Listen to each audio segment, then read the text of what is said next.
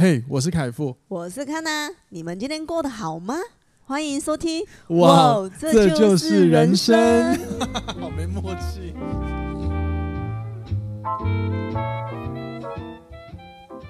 欢迎收听。哇，这就是人生。大家好，我是凯富，我是康娜，欢迎回来今天的节目。我刚好是拉碴。我我们今天还在跟呃，我们现在在日本，然后跟大家分享一个蛮有趣的事。我们今天开场应该录了有十次以上，真的。就是我们虽然是很就是很 real 的，就是录一录，通常我们不删。可是刚刚的那十那个激激近十次的开场，完全就是就是不能收录，你知道吗？哇！然后我刚刚想说应该会成功了吧，就我刚才是落差了，算了，刚刚那个那个那个错误呢，不不太严重就算了，好吧，就给过，OK。嗯、好，然后呢，在往下聊之前，先跟大家说声抱歉，因为我老婆她今天来到大阪的时候，应该是对大阪。有点过敏吧，所以他现在鼻子很过敏，所以他今天整集可能都会有点鼻音，先跟大家说抱歉。觉得很适合来唱一下金包银，鼻音很重，有没有什么歌是鼻腔共鸣的？我那开放留言了，好不好？开放留言，然后如果你你们留了出来，看到就唱给你听。啊，可是留言给我听，我给我唱的话，那个时候已经没有鼻音了，欸。嗯，没关系啊，反正你你愿意唱歌真是不容易，你知道吗？你那么偶包的一个人。嗯，好了，那我们现在呢，就是从京都转移到大阪。那今天这一集呢，就在空中跟大家闲聊一下，就是关于呃我们去旅游京都的一些心得，以及呃有什么方法可以让你京都玩得更愉快。当然，我们分享的是我们我跟康娜喜欢的旅游方式，所以各位可以参考看看。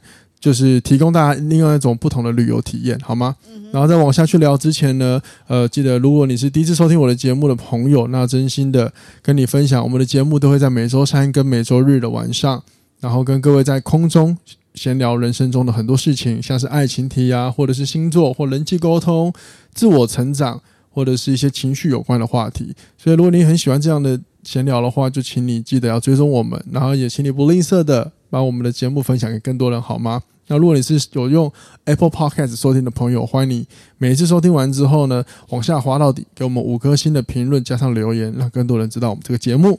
好，那我们就进入今天的闲聊主题喽。我今天其实，在那个京都，最后我们要离开之前，然后我们要先解释一下，我们今天从京都转到。大阪哦，对对对，继续旅行。对对对，抱歉抱歉，我刚好。我们前几天都在京都，我刚好没头没尾哦。好，应该说呢，我们今天我们的这一次日本行呢，我们是规划三天的京都，嗯，然后三天的大阪。那因为来大，嗯嗯嗯，三天大阪吗？三天啊。哦哦，算了，就是我们待在大待在大阪。那因为大阪的大阪的行大阪旅行主要是要去环球影城。嗯，对。那我们在京都的话，就是真的是在好好的京都过生活了，这样子。嗯嗯、好，然后呃，我们今天要离开之前，然后早上呢，我跟卡娜在咖啡厅稍小待了一下，然后呢，我就想说。来写点东西好了，写个短文好了，因为有时候我觉得我这周比较没有什么文章的产出，然后我想说我的写作会不会退步，我想说写写看。哎，各位，我跟你讲，我还真写不出来，靠。对，那我想说，因为你现在沉浸在那个心情放松、是休假的状态吧？呃，还好，跟状态跟工作状态会比较，还是有一点点差别啊。我觉得还呃还好还好还好，这点我觉得还好。我今天原本要写的东西是。关于就是为什么我出国依然要持续工作跟输出这件事情，可是我在写的时候，就是你脑袋有的东有很多东西，可是你突然之间很难把它落笔下来。嗯，对，有时候就是脑袋会卡住嘛。然后我当时就问我自己：哇，如果我没有办法随意的就写出一点东西，那我的能力是不是不好？那而且我看过有一些，比如说有一些写作人会分享，写作是无时无刻的，你应该是要能力随时都可以产出一些东西。然后我就很纠结这些事情，我心里就有点卡关，你知道，就有点过意不去，就是干我是不是我没有这样的能力吗？可是后来我想想，嗯，不对啊，通常就是我我知道我是一个需要灵感或者是感觉对了，我就可以写出好东西的人。那我很了解我是这样的风格，所以我很快就又把我自己拉回到适合我的状态。嗯，好，那同时跟大家分享一下好了，就是呃，我们第一天到京都的时候，晚上我就录 podcast，因为这也是我的工作一部分。那我那个就有朋友就会觉得很有效，很好，就会觉得很好笑，就是哈，我连出国在工作还要拉着卡拉工作，所以就觉得很很幽默，很好笑嘛。好，那我我想写的就是这个，就是为什么我出国的时候我依然会选择有持续工作跟输出。其实有个原因是这样，就是因为我自己认为，对我来说，工作是我的一个自我实现的过程。嗯哼，它这件事情是凌驾于收入，对，它的是凌驾于收入的。所以我如果到哪里都可以持续做工，保持工作，其实某一方面，它是我生活的一部分了。所以它应该是。它不会是因为我出游就觉得它应该要被割舍的事情。所以你的工作是成就感大于金钱给你的获利吗？呃，我我我怎怎么怎么那么强烈的问题？呃，也可以这么讲。那你钱都转来给我用？啊，这个也是我想要呃，我我想我之后跟大家分享我是怎么看待这个了。我好像有一次有说我要分享嘛，然后下一次了就专拉一个主题跟大家聊这个，就是我呃，如果你想。就是因为如果你听我这样讲，你会觉得那金钱不重要，没有金钱很重要。那我只是改变了我思维的方法来看待事情，好吗？那我先，反正我先回到自我实现工作这个部分。嗯，那对我来说，出国刚刚讲，它就因为工作本来就是我生活的一部分，所以我持续的输出，持续的做事，其实我并不觉得冲突，因为它本来就像生活，它就像是你要喝水、你要吃饭是一样的，一样的事情。那很多人会觉得啊，我出了国是不是应该就要把工作割舍掉？那这就看个人的那个习惯或思维方式，至少对我来说是一体的啦。那因为我对我来说，我觉得无论到哪里，无论到哪里，我们都是从我们自己的眼眼睛里往外看世界，去解读你的环境，你所在的地方的所有的文化。可是最重要的还是你自己，也就是说，无论你在哪里，你过的依然是你的生活。即便是你去体验了，比如说像我们来日本，我们尝试去体验日本人的生活模式，他吃什么东西，可是依然是你的人生，你不会变成真的是日本人的人生，或者是日本的某一个人人生，你依然是过你的人生。所以换言之，无论你到哪里，就算你是要去体验他们的文化，改变你的作息，这都是你的选择。也就是说，你还是从你的眼里往外看世界之后，你决定做了什么选择。嗯，对，那对我来说，出国持续的工作，持续的输出东西，我我是在尝试保持着我如何把我自己放在每个地方，依然过上我可以的生活。然后我的每一个选择都是我愿意接受，甚至是让我有喜欢的。然后再就是我刚刚讲的是自我实现嘛，我的这样的选择也可以持续帮到别人啊、呃。这件事这是我觉得我很喜欢的事情。所以对我来说，没有什么出国啊，工作很烦啊，没有对我来说，它就是一体的、啊。对啊，就是蛮享受工作的过程的。嗯哼，对啊，就这样子。好，然后呃，希望大家听得懂我在想什么东西。因为有时候我发现，我我觉得我讲东西好像很好懂，可是好像有些人会跟我反映不太好懂。哲学，因为他需要有一点去体悟啦，就去体悟你的生活啦。嗯哼，对啊，好吗？那终终归的就是那个选择，嗯，选择就好了。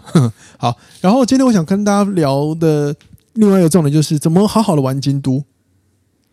对，怎么好好的玩京都？如果你有来过，最完美的就是好好的 long stay。long stay，哦，不一定，不一定，不一定。好，可能听众朋友很多人一定来过京都，那所以我这样子分享的话，嗯，就是其中一个参考了。好，首先呢，第一个呢，因为我跟 Kana 的旅游方式是很喜欢，就是随意到哪走到哪看到哪就停到哪，嗯，所以我们并不会刻意的要设定很多的点，嗯。对，那在京都的地方有很多点可以去。我们其实这一次呢，如果你有去过京都，呃，京都，你打开那个 Google 上面打开那个京都的地图，你就知道，我们呃，你可以把它画成一个十字，嗯，然后就可以分成四大区块：左上、右上、左下、右下。我们基本上只待在右下一带，没有右下是中间，中间就是中间偏哦，算吗？对啊，那个银阁寺是在上面，哦，哦，就是清水寺跟银阁寺一带。对，然后京都市区这样。京都市区这样子，对，我们就是玩一小部分。可是我跟你讲，这几个地方就有很多地方是地图上不会有，但是值得你去晃一晃的啦。嗯，对。好，那很多人可能就会觉得，呃，可能搭公车到站到点到点到哪里？我像我们我们真的是，我真的要夸奖一下京都的公车哦，真的，它真的又快速，然后班次又多，对，然后能去的景点基本上公车都可以到。没错，其实很好搭，真的很好坐。嗯、然后呢，如果你很喜，如果是如果你不建议走路的话，好，这边呢，我先分享给各位，就是你可以选择住宿地点在四条大宫这一带，因为四条大宫刚好是离京都车站不远，然后又算是。离在我们刚刚讲的那个四大区块的大概中间的位置，嗯，所以你从四条大公出来大公车，你往右边，比如说你看地图的右边，你就可以往银阁寺啊，然后清水清水寺，福建道河那边都可以。对，那一带。然后你要往左边的话也，也也 OK。他那个这边坐蓝电，要去蓝山，蓝山那一带，蓝山金阁寺也都很方便。对，所以我觉得中间来说就不会有那个路程突然之间好遥远的感觉，嗯、除非你今天非常疯狂，你先从比如说你的左半边开始玩，玩完之后一顺路，就然后就一路又杀到右半边去，那就会比较远了，嗯哼，对吧？好，可是也不是不行，但是真的就是有很多玩法可以玩。对，待会我们我会跟大家分享一下。好，好，那我们这次就正正式的开始，从开始可以游玩京都，因为扣到第一天嘛，我们是搭飞机什么鬼的。对，嗯，我们我们看 Google 了，很多人就说啊，你可以当从那个四条大沟开始搭公车，一路到清水寺，然后中间有什么职员啊，你可以就是转搭几套公车就可以过去啊。可是因为我跟卡拉是非常爱走路的人，所以我们看了 Google 地图。大概从四条大宫到清水寺约半个小时，好，我们就决定好坐公车去，然后呢，嗯、我们要走路回来。可是我跟你讲，其实坐公车过程中那个路况也没有半个小时啊，没有啊，大概十五到二十分钟，其实很快，真的。然后我们就一路从清水寺慢慢玩，就是公车到了清水寺之后，我们就上去到清水寺慢慢看，慢慢走，累了就停下来喝喝东西，然后好奇什么就去闯进去一些街道，因为日本有很多街道是。很有它古色古香的味道的，是很棒的。依然是，我是我是讲的是京都哦，依然是留存那些很古色古香的味道。可是，而且跟旁边比较繁华商业的那些街景是不冲突的，很有趣。就那个叫什么混合体？呃，混合对，嗯，好。然后呢，我们就从清水寺一直玩玩玩玩玩玩到祇园，它其实就是类似一个，就是一个。这样讲地图大家不太知道，不太知道。反正你就是一路顺回去，你就是往人多的地方，你就一定会知道怎么走回去你的地方。嗯，然后你就往往往往走走走，就走到新基道，新基道嘛，应该这样讲。新机新机通，心机急通，烤油。心机急通。我到今天我还是念不出那些名字。新机急通，然后这边就是直接接到京都最热闹，就是你可以 shopping 的地方。嗯，然后再接着那个。俗称那个京都人的厨房的锦市场。哦，锦市场也很有趣。我跟你讲，那边就超大，你可以走超久，你可以看超多东西的。然后我不得不说，中间那个鸭川那一带真的很漂亮，好舒服哦。鸭川那边啊，你如果是从我们刚刚讲四条大宫往清水寺的方向，鸭川就是过去的，过了桥之后就是往祇园，就是开始比较古色古香。桥过桥以前就是非常的繁荣，就是那个很摩登、嗯。对，可是两边完全是不冲突的，而且京都的街道的设计，就是它商家设计，我觉得是很，我觉得是很统一规划、很漂亮的。嗯哼，对我自己是很喜欢京都的啦。嗯，对，那然后呢，因为我跟康娜就是很喜欢走路嘛，所以我们发现其实这么走也没有那么累。当然，我们有些朋友觉得我们好厉害，其实还好，因为我们来来回回这样走，我们这两天走了好几趟诶、欸。我们第一天就是正式玩京都的那一天，我们只搭了一次公车。对，之后我们整天就是靠我们的双脚。没错，我们大概一天都走两万多步。对，可是我跟你讲，因为它那个道路，我真的很建议、很推荐大家走一下，你就会发现其实很有趣，所以你根本就不会觉得你走那么久了。嗯哼，真的真的，就是边走边看边对啊玩，然后累的时候真的找一间咖啡店，你就坐一下。对啊，嗯、我我因为我嗯。就是呃，我跟康纳就是很喜欢这样子体验生活。很多人会说，那你这次出国，你最喜你喜欢你吃了什么好吃的吗？或者说你去了哪里很屌的地方吗？这个是不是就透露透露另外一个话题？就是呃，比如说你对你来说出国什么事情最重要？有些人他说他可以，我不喜欢 shopping，但是我一定要吃好吃，我很快乐。嗯，相反，有些人是我吃随便，但是我一定要购物。对，但。讲到购物，我先讲一下。其实我们有，我们这次有算了一下，有些包包、有些衣服，算换算台币，其实台湾的价格差不多，根本没差多少。对啊，对，那你可能扣那个税才几十块，我觉得浪费那个时间。我们后来要么就选择不扣税，要么就是不退税了，要么就是我们就不买了，嗯、没什么好买的，就觉得靠台湾就有了。我们两个购物欲不强吧？但有可能。好，所以讲到这个，我们就然后我跟康奈刚刚就在想，所以。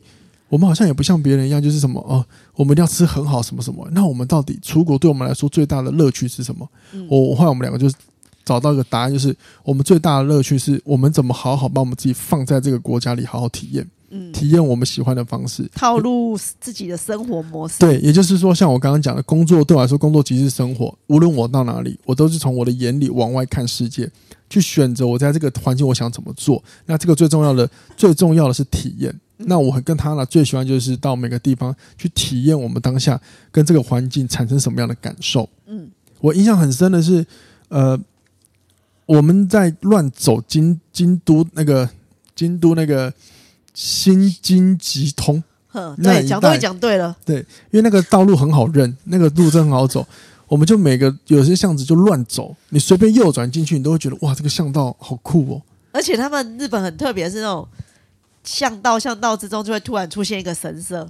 哦，对，很酷哎。对，而且很妙，就是可能有的时候又坐落于一些非常一些热闹的商家里，然后就有一个神社在那边，然后你进去又超不冲突的。嗯，对，就对我来说就觉得哇，好妙。然后我跟康娜整趟最多在交流就是，哎，那你觉得这次这样我们这样出国，你有什么感觉？或者你跟我你跟我出去，你有什么感觉？我们一直在交流的是感受。嗯，这个我蛮喜欢的。呵呵，对，我会觉得这好浪漫哦。对我来讲是很浪漫，因为我心灵上的交流，嗯，我觉得很重要。好，那如果你真的呃有预计要来京都。然后你也有点担心，就是到底会不会迷路？假设你会的话，我可以告诉各位，你不要担心。尤其是如果你是住高雄的朋友，因为住高雄的朋友就知道，我们高雄的路线基本上是井字线。嗯，对，就是也就是说，你只要确定方向，你无论怎么走，你只要往那个方向走，通常都会到。基本上京都也是这样。嗯，对，所以我们刚刚讲的什么什么呃。新基集通、新京集通啊，什么锦市场，其实它就是隔壁隔隔壁街、隔壁街，你只要往那边走，确认方向就好了。嗯，对。那我真心推荐大家可以住到住在四条大宫那一带啊。嗯，对啊，或者很方便。不过那个也是真的是要看看个人的喜好，有些人喜欢住在非常热闹的地方。哦，对啊，好像我不喜欢呢。热闹的地方，很多人就喜喜欢住在河原町，四条河原町那边就是最热闹的那一条。对，没错。对啊。对，我们住的那个四条大宫，对有些人来讲会稍微偏了一点点。呃，还可以了，还可以了，一点点，也是啦，也是，对啊。好，然后接下来呢，想跟大家分享就是我们是怎么去玩京都的。嗯，我们前面讲了玩是时间分配。嗯，哦，大家有出国就知道，大家有出国就知道，因为国外不比我们自己的国家有自己的汽车跟摩托车可以通勤，对吧？所以变得是我们很多时候都要用大众交通工具。那既然如此，你就会知道我们有很多时候必须走路。嗯，好，所以会累啊。就算是我跟康朗会走，我们也会有累的时候啊。嗯，所以我们第一天其实是比较早，算早点出门的，有点是就是正常的朝九晚五上班的模式出去玩。你早上出去玩玩玩玩玩到下午，大概傍晚，你就可以先回饭店休息。嗯，然后呢，接着再出来吃个餐，你就可以回饭店休息了。那至少你第一天你可以体验到你上午。就是整个白天的京都景色，京都的地点，而且你有一些像什么清水寺一带的那些比较算是观光景点，你也不至于在他们快打烊的时候，然后很赶的去，很赶的离开。嗯嗯。好，然后呢，第二天呢，因为很累啊，因为你第一天已经走很多路了嘛，而且你在台湾你又不可能走那么多路，所以你的肌肉疲劳一定很重嘛，所以第二天我们用了所谓的。我们自己把它想，我们自己是事后讨论，然后放那个名字，就是空班制。各位上班有遇过空班制这个东西吧？就是早上上上早上班，中间休息，晚上再继续上班嘛。嗯嗯，对。然后我们就用了这个方法。第二天呢，我们一样是早上就先出门。嗯。然后我们去玩玩玩完之后呢，大概在中下午的时候，我们就先回饭店休息一下。大概休息了一个多小时吧。呃，一两个小时有。对对对，因为那因为。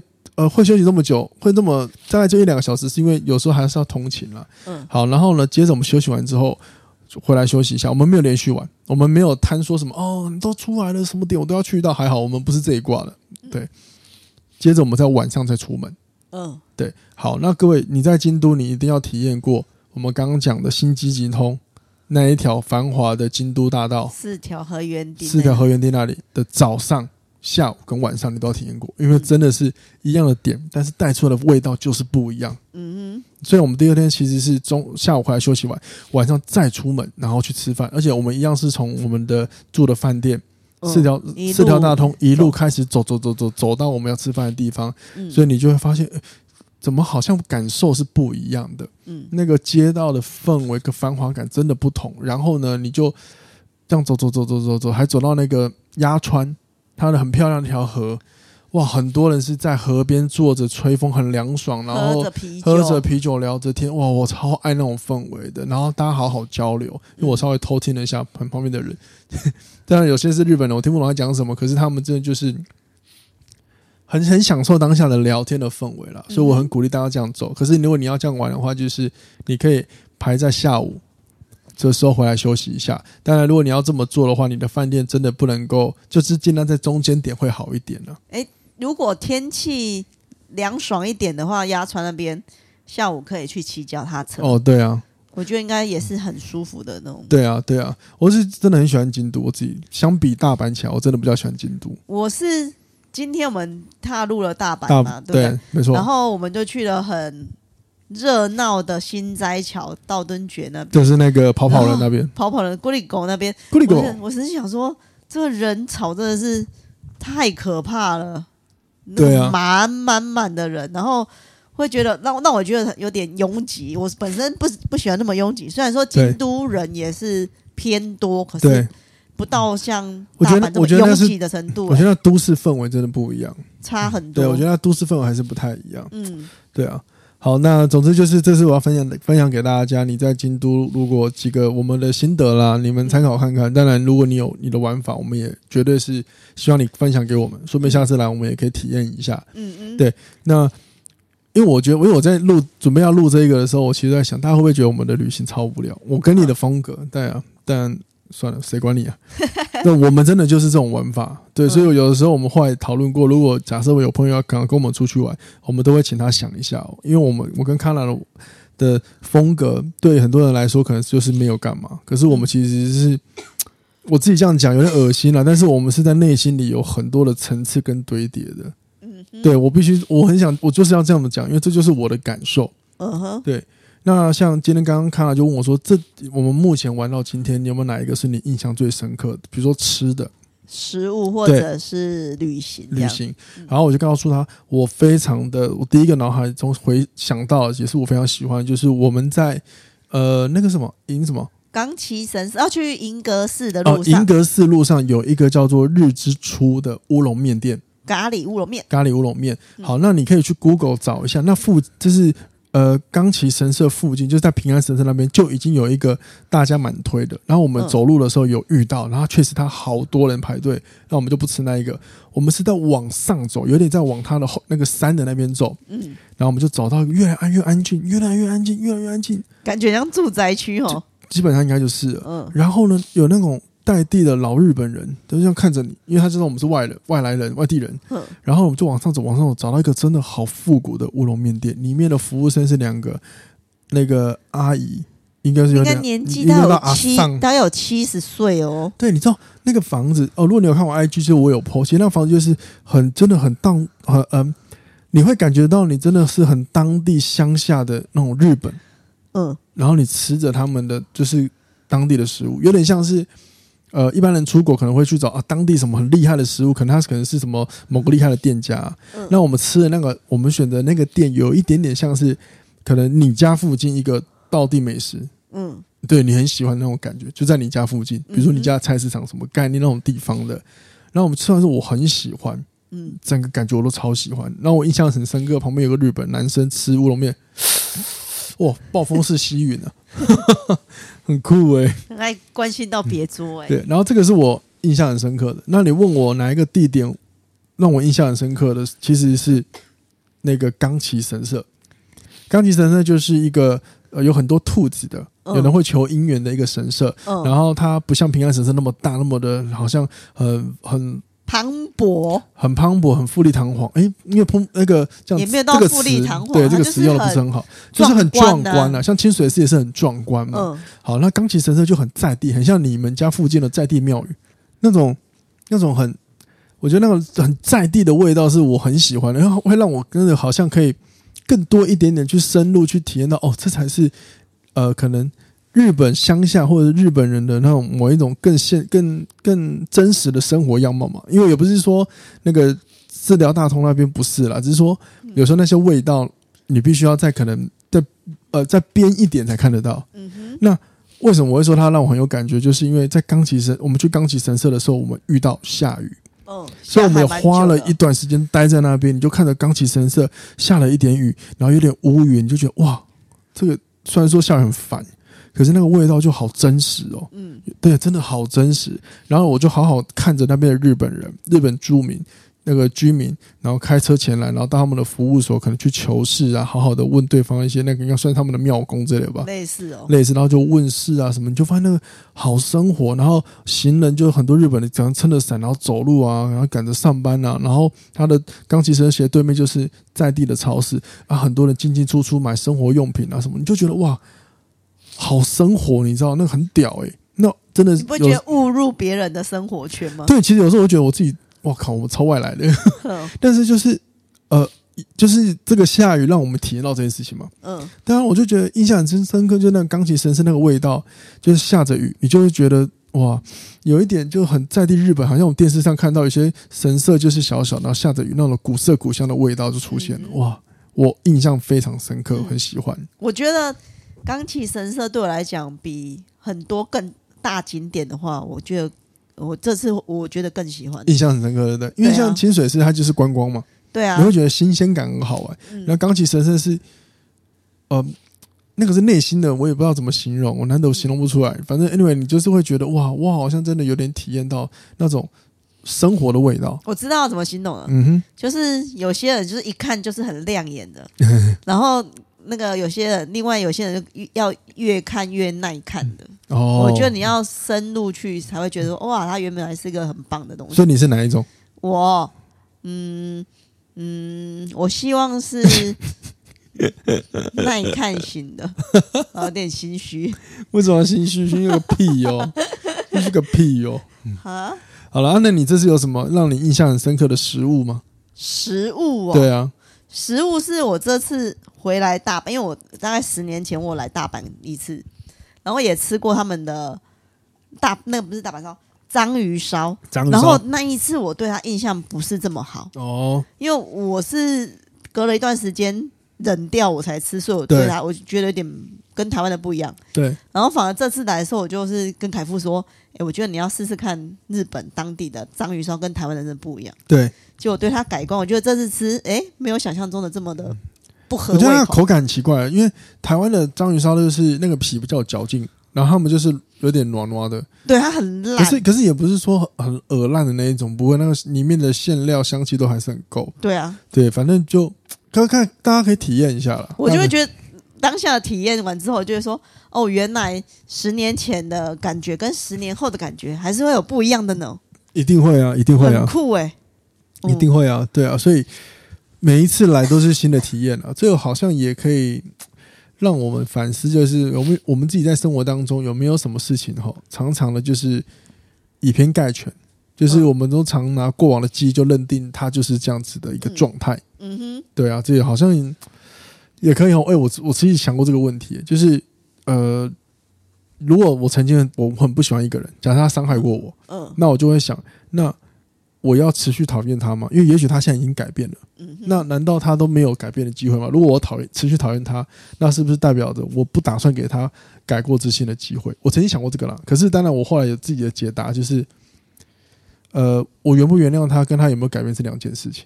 我觉得是交给时间呢、欸，时间跟缘分。如果时时间过了，缘分会把你们再牵在一起。不是我的意思说，会在会会不是我的重点不是这个，不是重我重点不是这个，我的重点是。我假设我如果曾经一个人，假设假设 A 伤害过我，那我很讨厌他。好，可是如果 A 是不是也会带着这个事情？那难道我一辈子看他我都用讨厌的吗？因为就也许 A，因为我觉得我如果这样看他，是不是代表的我如果用讨厌的心看着他，是不是代表我其实不给他可以改过自新的这个机会？当然他可能不觉得，但他可能觉得我我的我的评断不重要了。嗯，好吧。那因为对 A 来说，他可能如果我是 A 的话，我也会觉得，难道我以前？犯过错就代表我我永远都是坏人嘛？好像也不是这样子。但后来我发现这两件事是分开的，因为我要不要原谅他，跟他有没有改过是两件事。我可以原谅你啊，但是说不，也许他没有改过啊。那就算他今天改过了，我也不代表我要原谅你，因为你确实在我伤害就造成过啊。嗯，对啊。那你现在改了，哦，那是你的事，恭喜你啊！你不要伤害别人就好了。嗯，我觉得用这样的观点来看，或许很多人的内心就可以解除那个到底要不要原谅对方的这种纠结。嗯哼，我我我觉得啦，因为有时有些事情是当事人才知道的，就是我们我们没有办法完全看透一件事情嘛。嗯，就像我们没有办法完全看到一个人的结构，就告诉他说，啊，你应该怎么做才是对的，很难啊。嗯，对啊，好吧，那所以回到旅游来说也是一样，就是十年前可能你觉得东西不好吃，真的十年后不一定。嗯，对，但是就人生就是选择嘛，你就是体验看看啊。嗯，对啊，然后我们今天就。最后就是我们今天来到大阪，我真的觉得，嗯，相较之下，我真的还是比较繁华了。我还是比较喜欢京都啊，因为大阪的氛围就是，嗯，就是我怎么解释啊？有点就是这是观光客圣地啊。我真的觉得太繁华哎、欸。嗯，你也可以这么讲了，因为他在那个就是那个那那个什么新斋桥，新斋桥那边是真的蛮热闹。就是没有，可是你那个新京吉通那边也是很热闹，就是四条河原町那边也很热闹、啊。还是因为。在地文化不同了，不同的话，空间呢？空间应该我不知道，我就是觉得我我自己不一样，我自己我自己的我自己的区分方法，各位参考看看就知道我在讲什么了。但是就是我个人呢、啊，好不好？如果你觉得我讲的不妥的话，欢迎你指正我。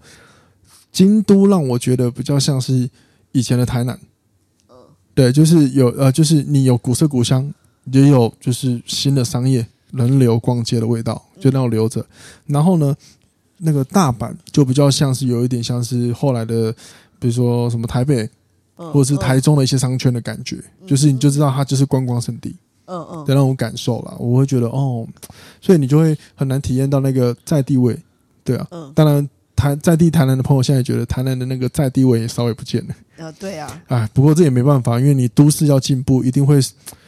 你知道牺牲也会伴随的代呃，就是你有失有得嘛。你要改变什么，势必也会伴随一些代价嘛。你有利益也会有代价嘛，这也没办法。但是就看整体啊，整体要好最重要嘛。嗯，对吗？嗯，对啊。就像我我前几集讲的嘛，那个道德，对，什么情况下会违反道德？就是当你的行为影响了多数人的利益。可是如果当你的行为呢？只有少数人会觉得利益受到影响，多数人是觉得获利的啊，那你这就没问题了，嗯、通常就给过嘛。对啊。好了，那我们今天就聊到这边好不好？就是花点小小时间跟大家闲聊一下我们在京都的旅行。那我也不知道我讲的这些东西对大家听起来有没有帮助，或者是大家喜不喜欢。那我也尝试，就是这一集讲比较多，就是跟旅游、旅游，嗯、对，旅游。那旅游对，就比较是闲聊一集啦，不像不像平常一样会带一些我们想讨论的议题，嗯，好吗？那希望大家可以这样闲聊的去听，好不好？好了，那就这样子喽。我们明天要去环球影城，是的，我们明天去环球影城了。然后最后还有什么跟呃去日本这趟旅程的体悟呢？就到下一集再跟大家分享。那下一集基本上我们就已经回台湾了，好吗？好，那就这样子喽。那如果各位有什么想法，真心的邀请你留言，让我们知道。我很想要用留言跟你们互动，以及如果你觉得我的节目这样子的闲聊是你觉得不错的话，甚至是你们可以拿来当做打发时间，陪伴在你们做事的旁边。好，比如说小时候我们读书是不是有放 CD、放音乐在旁边听，陪伴你？希望如果我的 Podcast 也让你觉得有这样的功能的话，那我真的也请你分享给更多人，让更多人都听得到。好吗？那最后一个，再让我打个广告。如果你是健身教练朋友，那真心的邀请你，就是可以追踪我另外一个 podcast 节目《健身教练的哲学性》。虽然说我一个月才录一集，但是就是先追踪嘛，才不会错过。好不好？好了，就这样子喽。那期待下一集再跟大家聊天。我们就是这样子啦，拜拜，拜拜。